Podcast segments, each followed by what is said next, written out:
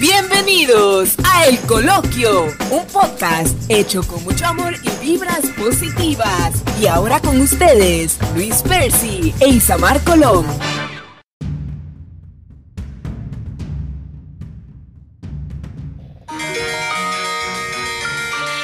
Saludos a todos y bienvenidos a este su podcast de El Coloquio. Es Luis Percy quien te acompaña en el día de hoy. Y como todos los lunes, Isamar Colón. Isamar, ¿cómo estás? Hoy estoy muy bien, ¿y tú? pues mira, yo estoy aquí grabando desde los Estados Unidos. ¿Qué tú me dices? Eso es así, me fui de vacaciones. Así, pero estamos grabando para todo el público. Y yo No desde el- eh, la isla del encanto. Puerto Rico. Y se preguntarán, oye, pero ¿y por qué esos ruiditos así como de misterio? Empezando el podcast. Mm. Y es que hoy vamos a estar hablando sobre Ricardo Muñoz Ramírez, más conocido como Richard Ramírez, también conocido por el apodo de Night Stalker, Uy. eh, el merodeador de la noche en Qué español. fuerte, qué fuerte. Richard fue un asesino en serie en los Estados Unidos, en el estado de California, que asesinó, mató a 14 personas específicamente en la ciudad de Los Ángeles. Escalofriante, ¿no, Isamar? Sí, tiene. eh, según lo que estaba viendo, tiene 19 muertes en Ah. sus costillas. Bueno, tenía 19 muertes en sus costillas. Eso está fuerte. Era un asesino de los años 80 y puso en jaque a la ciudad de Los Ángeles y a la ciudad de San Francisco en California. Era de descendencia mexicana Ujú. eh, y entre el 84 y el 85 realizó una serie de asesinatos y es por eso Irónicamente, le- hijo de un policía. es correcto. Y irónicamente, y por eso, como atacaba en las noches, por eso le pusieron The Night Stalker, el merodeador de la noche. Primero le llamaban The Walking Killer y The Valley Intruder, hasta que alguien salió con tu nombre, The Night, The Night Stalker. The Night Stalker. Eh, óyeme, y sabes qué? que viendo, hay una serie, ¿verdad? Eh, de la vida de este hombre que eh, salió nueva en Netflix. No sé por qué Netflix al día de hoy no nos, no nos da, ¿verdad? Un anuncio en nuestro programa. Porque mira que hemos traído cosas de Netflix, Isamar. Ah, ¿qué qué? eh, de que se de llama- mucha gente. que se llama así mismo, así mismo. ¿Qué tú The quieres? ¿Qué tú quieres? ¿Que hagan un- un- una serie, un documental del coloquio? No, pero por lo menos que yo pueda decir, vea en Netflix todos los días o algo así y, me, pa- y nos Bueno, paguen un eh, dinerito. Bendito, sí. Así que, contra si yo alguien, poder de ir de viaje contigo, caramba. si alguien de Netflix está escuchando, ¿verdad? Póngase en pálido. Denle en share, denle en share. Eh, eh, sí, y entonces, ¿qué pasa, Isamar? Que eh, estaba ahí en Netflix y lo estaba viendo. Y mientras estaba viendo el documental, porque es un documental eh, de cuatro capítulos, recuerdo que este hombre, lo, el tema de él, lo trajeron en American Horror Story. Ah, ¿de verdad? Es que como yo no he visto esa serie todavía. So que este en, en- en American Horror Story, en el último, by the way, el último season, eh, salió la, la, la, la historia lo que él de. Night Stalker. Sí. Lo que- ay, Dios mío. ¿Ves por qué a mí no me gusta verla? Porque es que a veces se ponen muy crueles. Sí, no, es que recuerda que The American Horror Story trata de leyendas y eh, casos de la vida real que han sido impactantes eh, en los Estados Unidos. Por eso se llama American Horror Story. O sea, historias de horror de los Estados de América. Bueno, es que este casito de verdad, de verdad que tuvo, ¿cuántos días? Casi, casi seis meses a la policía. Sí, eh, realmente él comenzó con esto en el 84 y lo vinieron a coger en el 85. Lo que Wow. pasa es que sus últimos asesinatos fueron bastante corridos en un periodo el cual ahí eh, Estaba rodeado pudieron- ya. Es correcto, pudieron atraparlo, pero viene, se le achacan asesinatos del año anterior. Eso que parece que era un asesino en aprendizaje hasta que le cogió el gusto y siguió, ¿verdad? Asesinando, violando eh, adultos, niños. Eso fue eh, por ahí, pero vamos a, vamos a comenzar la historia para que la gente sepa más o menos. Claro. Y es que Richard nació en un matrimonio que al parecer Isamar era bastante conflictivo y disfuncional. Ok. Eh, su padre era un obrero y ex policía. Era ori- originario de la ciudad Juárez, en México, y era violento con sus hijos, Uy. a quienes le daba palizas, ¿ok? En Ok. especial a Richard. Ok. ¿Ok? Entonces, eh, cuando Richard era niño, eh, quedó inconsciente por una golpiza que le dio el padre, que al golpearle la cabeza con un columpio mientras jugaba en el parque, le provocó que sufriera ataques de epilepsia y el niño quedó inconsciente. Wow. Esto lo vio su primo y entonces, eh, ¿qué pasa? Ese niño se fue criando en ese patrón de, de, de maltrato, de ver cómo su padre le propiciaba golpes a su madre, a sus hermanos. Y entonces, en el eh, entonces en esa crianza que muchas veces como dijimos en el podcast anterior del oyente que nos trajo la carta vemos cómo en la niñez tiene una importancia en el crecimiento psicológico del adulto Isamar Ok, ok, ok. Bueno, acuérdate que son traumas, me sigue, donde las personas están ausentes de sentimientos y dolor. Bueno, quizás el dolor está presente, pero no lo saben manifestar, me sigue. Entonces, Ujú. el, el silencio se vuelve parte de ellos.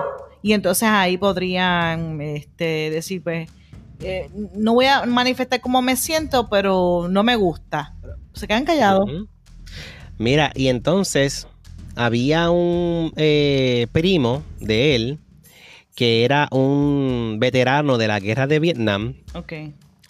Que a Richard siendo un niño le mostraba fotografías en las que salían eh, personas eh, violadas, asesinadas, torturadas. El primo posando junto a cadáveres eh, mutilados de mujeres. Cuando estaba en. Vietnam, cuando estaba en Vietnam. Ajá. Sí, de, de las porcavergüenzas que hacían allá. Es correcto. Todo lo que hacían en Vietnam, el, el- el primo de él le enseñaba fotografías y le decía. Sí, sí. Entonces, en el 1973, Richard estuvo presente cuando el primo asesinó a sangre fría a su esposa con un disparo de una escopeta. ¿Ok? Ese primo tuvo una discusión con su esposa, ¿verdad? Una discusión violenta. Y el primo sacó una escopeta y mató a la esposa. ¿Qué tú crees de eso, Isamar? Eso, eso lo que significa es que en cierta manera él estaba viendo que si la, el padre era abusivo y no y maltratante, pues él buscó en su primo, diantre, este es mi héroe. Y lo que el primo le manifestaba, quizás sin sentimiento ni dolor, pues él lo veía como algo natural. Y a lo mejor lo vio como alguien a quien emular. Digo como yo. si fuera un héroe. Exacto, un héroe. Para él, el primo era como que lo más representativo al cariño real de un padre que no tuvo o que no recibió y el primo lo más seguro le prestó esa atención, le decía quizás lo que debía hacer o cómo comportarse o le manifestaba lo, lo que es, porque según leí, el primo también gozaba de hacer esto sin, sin ningún tipo de remordimiento. Y me imagino que a lo mejor eso, él vio en esto algo como placentero. Entonces, Richard en su adolescencia comenzó a tener problemas. ¿Sabes? Ya a los nueve años, él comenzó a robar y a consumir drogas, y Samar, a los nueve años. A los nueve años, pienso en mis sobrinitos. Luego más grande comenzó a trabajar en un hotel y lo botan, ¿sabes por qué? ¿Por qué? Porque se metía a las habitaciones de los huéspedes a robarle las cosas a, los, ya él tenía, Ya él tenía un, un comienzo de meterse a lugares. Y entonces trató de violar a una huésped. Wow. ¿Ok? Eh, así que ahí entró el marido, lo golpeó a Richard, este, demandaron al hotel y fue un revolú, él se negó, dijo que no, este, y ahí él estaba en Texas y ahí es que se muda a Los Ángeles, ¿ok? Ok. Eh, entonces, eh, allá en Los Ángeles, él comienza a asesinar a personas. ¿Ok? Entonces, lo curioso de este muchacho es que él parece que los asesinos, Isamar, mayormente tienen como que eh, una, un área donde se especific, se especializan, digo yo, ¿verdad? Porque mayormente el asesino pues eh, asesina a mujeres. O asesina a hombres, o ah, asesina a niños. Que se especializan en un sector. Es correcto, pero este no le importaba. Él asesinaba a, a personas sin importar su sexo, raza, edad o condición. ¿Ok? Para que tengas una idea, los cargos criminales de él fueron a que 14 asesinatos, 5 intentos de asesinatos, 9 violaciones entre los cuales tres fueron a menores. Qué horrible, Dios mío. Dos secuestros, cuatro actos de sodomía, dos felaciones forzadas, cinco robos y 14 allanamientos de morada. Qué fuerte. ¿Ok? Las armas que utilizaba era, mira, un, un bate de béisbol, un puñal, esos eran sus dos eh, eh, armas más fuertes. Y después comenzó a utilizar pistolas. Pistola, exacto, exacto. ¿Entiendes? Porque después de utilizar el, bate de béisbol, el puñal y eso, comenzó a utilizar pistolas. Que lo más probable tiene que haberlas conseguido, ¿verdad? En el camino. Ok, sí, sí. qué, tú crees, ¿De qué tú crees este caso, Isamar? Yo lo que pasa es que este caso, cuando yo vi el documental, lo vi completo, este, cuando según se iba desarrollando, él, no tenía un patrón hasta en, algún momento la gente sí veía que él, este, por ejemplo, usaba, era una persona educada, le gustaba la lectura, estaba pendiente a las noticias, eh, o sea, no estaba ajeno a su entorno. Y uno puede pensar que una persona de este calibre que comete todas estas pocas vergüenzas, por decirlo de esta manera, pues a lo mejor no está eh, en sus cabales. Eh, o no es una persona consciente, a lo mejor tiene una enfermedad que él no razona, digo yo. Sin embargo, yo veo que él no solo estaba consciente, él estaba preparado hacia lectura, eh, iba más a, él, como que no sé por qué identificaba que quería hoy matar a X o Y. No sé cuál era su pensar. Este, no sé si era que se levantaba y decía, hoy voy para este sector. ¿eh? Pero sí veía bien el que tampoco era un hombre feo.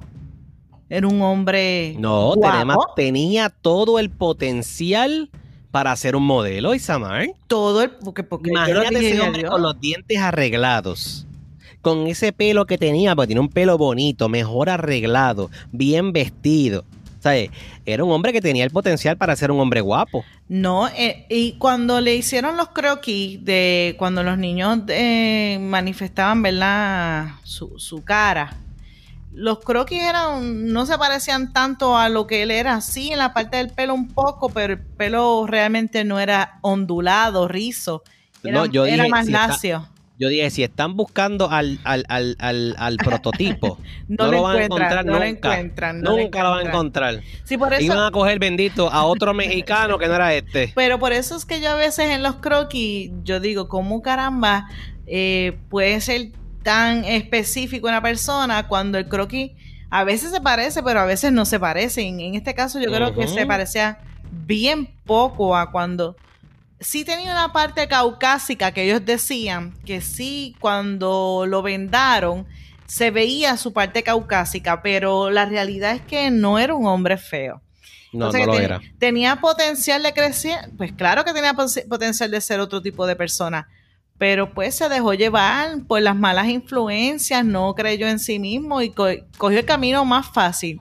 Eso es así. Sin contarte que, que fue poniendo en sus. En cada lugar que, que mataba o que cometía un acto, un signo, eh, que no me gusta hablar de este tema porque me da escalofrío, pero puso un signo satánico en cada uno de, Ujú. su, de, su, de sus lugares de, de, de cometer crímenes. Sí, porque él asesinaba sin dejar pistas, eh, ¿sabes? Matando sin, sin ningún eh, Sin ninguna- cuidado, Exacto. creyendo que él estaba amparado por Satanás. Exactamente. Y ahí es que dibujaba lo que dije Isamar en las paredes, los signos satánicos. De hecho, Mira, le gritaba. Un charlatán, un charlatán, porque después de matar la gente se comía la comida de la nevera. Ah, loco, sí, se la. Dios mío. ¿Tú ¿Sabes lo que es? Ay, asesiné, me dio hambre, deja comer. No, en uno de los episodios estaba eh, escuchando que estuvo en la casa casi tres horas. Mató a las personas, las violó, comió. Eh, lo que faltó fue que se bañara. Sí, porque él decía que su juego preferido era ponerse el Walkman, ¿verdad? Ajá. Los audífonos Ok. y salir de casa, ¿entiendes? Y entonces al principio solo él golpeaba y violaba, dejando a las personas, ¿verdad? Con vida. Ok. Pero después se hizo más sádico y entonces mataba a los esposos y violaba a las mujeres y después las mataba. Ay, nene, y ese nene de nueve años. Todavía hay una, una de las víctimas, niña, que fue violada a los seis años, que ya es adulta. Pero fíjate, me gustó verla a ella porque mientras ella hablaba, decía que ella pues sí vivió esa experiencia, sí fue algo fuerte, difícil. Sin embargo, eso no la marcó como para no desarrollar su vida. Ella estudió, se, se casó, tuvo una, tiene una familia, tiene hijos. Este, no fue algo que la marcó como para ella no salir adelante. No, ella, ella se vio que lo perdonó. Yo vi, yo vi perdón en su, en Sí. su, eh, en su, en la manera en que hablaba y cómo se expresaba, como que lo había eh, perdonado y lo había superado. Sí, sí. A lo mejor ahí está la clave, porque había otra víctima que dijo que nunca lo iba a perdonar. Y si se veía demacrada, si se veía... eh, Yo sé, es algo terrible que uno diga, ah, pues mira, me vivo esta experiencia y, y, y soy mala por no perdonar, no por no sentirlo en mi corazón. Eh, No, no es que eres mala o malo, eso no es el juicio, el juicio es que, que te estás condenando tú a tener una experiencia este, de rencor en tu corazón que la que no te va a echar para adelante eres tú misma o tú mismo, creo yo. Entonces, este es Satanás actuando. Bien fuerte, sí. Y ahí es que vengo a lo que yo expresaba la semana pasada al oyente que nos envió la carta. Que yo expresaba que lo, lo que tú permitías vivir en ti era lo que actuaba a través de ti. Entonces, este dejó que Satanás actuara en él. Y esto es lo que hace el contrario. Exacto. Esto es lo que hace Satanás. Esto es lo que hace el diablo. ¿Entiendes? Asesinar, matar, violar y no tener piedad contra las otras personas. No tener amor en su corazón. Y hasta en la mirada de ese hombre tú notabas que había algo. Eh, evil, ¿cómo se llama eso? Algo Eh, algo este, diabólico. diabólico en él. Había algo diabólico en esa mirada. Yo no sé si tú sentiste lo mismo, Isamar. Pero cuando yo veía los videos reales, esa mirada de él, yo sentía algo malo, negativo, oscuro en él. Sí, no, él se veía, él se veía que no tenía arrepentimiento de nada de lo que había hecho. Él, que él, de hecho, tenía descaro en su mirada. Claro, ausencia de amor la tenía de... Bueno, las víctimas lo dijeron cuando estuvieron allí sentadas en el tribunal, cuando lo capturaron. De hecho, es bueno que comentemos cómo fue capturado. Pues mira, eh, Richard fue capturado gracias a su última víctima, la cual ella sobrevivió al ataque y tuvo la fortaleza después de su esposo haber sido asesinado y ella haber sido violada de asomarse por la ventana. Entonces ella ve escapar a Richard en una furgoneta Toyota color naranja. Entonces ella llamó a la policía, lo informó eh, rápidamente. Casualmente un adolescente vino, eh, vecino de la víctima, ¿verdad? Perdóname, de, de- de la que fue violada. Había anotado la matrícula de la Toyota. Pues que esta, eh, sí, porque como le, la vio sospechosa, dijo, espérate, y apuntó, la anotó la, la matrícula. Lo que llamamos nosotros en Puerto Rico la tablilla. La policía localizó la guagua, entonces pudieron tomar las huellas eh, dactilares eh, y dieron con, con la ficha policial de Richard. Entonces ya él había sido arrestado en la ciudad de Los Ángeles y entonces ya entonces tenían una foto de quién era. Porque a través de las huellas digitales con- encontraron la foto de él. Exacto. Entonces ahí comenzaron a llenar carteles con el rostro del Night Stalker. ¿Ok? Eh, en esos momentos él estaba fuera de la ciudad y no sabían que en Los Ángeles lo estaban buscando. Cuando él regresa, ve que fue una tienda y él ve que está en todas las portadas de los periódicos. Ay, Samar. Así mismito es. Y él, él dijo, espérate, ¿qué, Voy es voy- esto?" me voy para atrás, voy para atrás. él vio que estaba en las páginas porque no estaba en la ciudad y cuando llega están todas las- en todos los periódicos. Y entonces, eh, y ahí él trató de huir porque la gente comenzó a mirarlo. Eh, y robó tres vehículos para tratar de eh, huir y poder irse, pero ya la gente lo estaba siguiendo porque lo habían visto. Entonces fue golpeado con una barra de hierro y entonces ahí tuvo como que miedo de, espérate, me van a linchar, me van a matar. Y entonces ahí la policía lo logra capturar. Pero tú sabes lo que es que una comunidad completa se una para capturarlo porque lo pudieron identificar. Eso es así. Él creía que esta vez eh, iba, iba a poder este, salirse con la suya, pero Pero no. nada en esta vida es para siempre. Pero finalmente, el 3 de octubre del 1989, tras cuatro días de un jurado deliberar, votó por pena de muerte para Richard Ramírez. Y el 4 de noviembre del mismo año fue ratificada la sentencia eh, de 19 penas de muerte, ¿ok? La cual se supone se llevará a cabo eh, en la cárcel de San Quintín. Eh, pero él, las cosas de la vida, el 7 de junio de 2013, cuando tenía 53 años de edad, falleció. Por ya llevaba cáncer. 23 años en la cárcel Tenía cáncer. esperando su ejecución, ¿verdad? Por el Estado. Estas cosas se tardan cuando eh, son sentenciados a muerte. Y entonces murió en el 2013 a la edad de 53 años por cáncer en la cárcel. Que muchas personas dicen que eso fue un beneficio que haya muerto En comparación a que el, el sufrimiento y el daño que él le provocó a tantas y tantas familias. Sí, eh, muchas personas piensan eso porque lo más probable querían, eh, ¿verdad? Que fuera ejecutado, ¿verdad? Como, como fue eh, sentenciado. Pero ¿sabes qué? Él, si lo hubieran asesinado, eso es muchas veces ni sienten dolor. Exacto. Los asesinan y ya.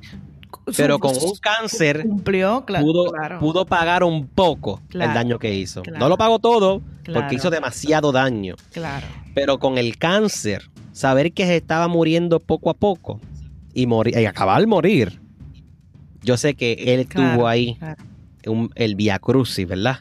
Y es ahí de saber, que estoy, pagando lo que hice. ¿Entiendes? Claro. Así que eh, un tema eh, eh, fuerte, ¿verdad? Que no es lo que nosotros estamos acostumbrados a traer. La semana pasada traímos una carta fuerte también. Y esta semana trajimos este tema porque es algo que está nuevo en Netflix y queríamos como que aprovechar esta ola y traer este tema que me, me, estuvo bien curioso porque no lo había escuchado. Eh, y haber sido uno de los asesinos en serie que más ha impactado y ha hecho daño en los Estados Unidos, es latino. Y yo no sabía esta historia, me impactó muchísimo, Isamar. Claro, no, a mí también, yo tampoco la sabía. Yo dije, Dios mío.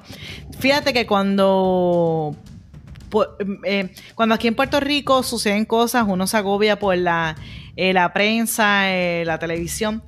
Este, y yo, yo me puse a pensar cuando vi a toda esa gente uniéndose para capturarlo, que en el mundo entero sabrá Dios las cosas que ocurren y uno no se entera de situaciones similares y lo que queremos es enviar luz, luz para que todo eso se transforme en eh, todo lo malo, se transforme en luz, todas aquellas mentes de gente que quiera dañarle la vida a otro quitarle la vida a otro, matar a otro, violar, maltratar a los niños, que todas esas intenciones al momento que lo intente, llegue una llama de luz y los transforme. Amén. Para que eso no, no siga afectando a la humanidad.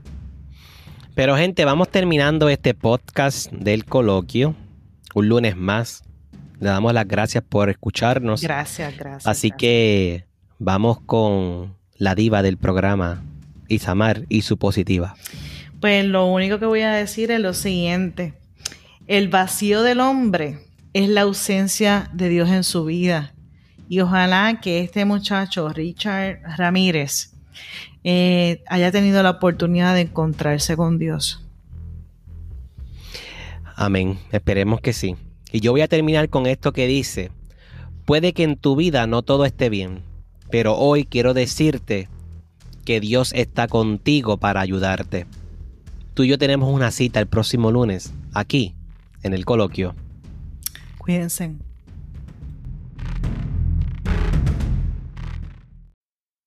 Transfórmate, ama, disfruta y vive. Nos vemos el próximo lunes en el coloquio.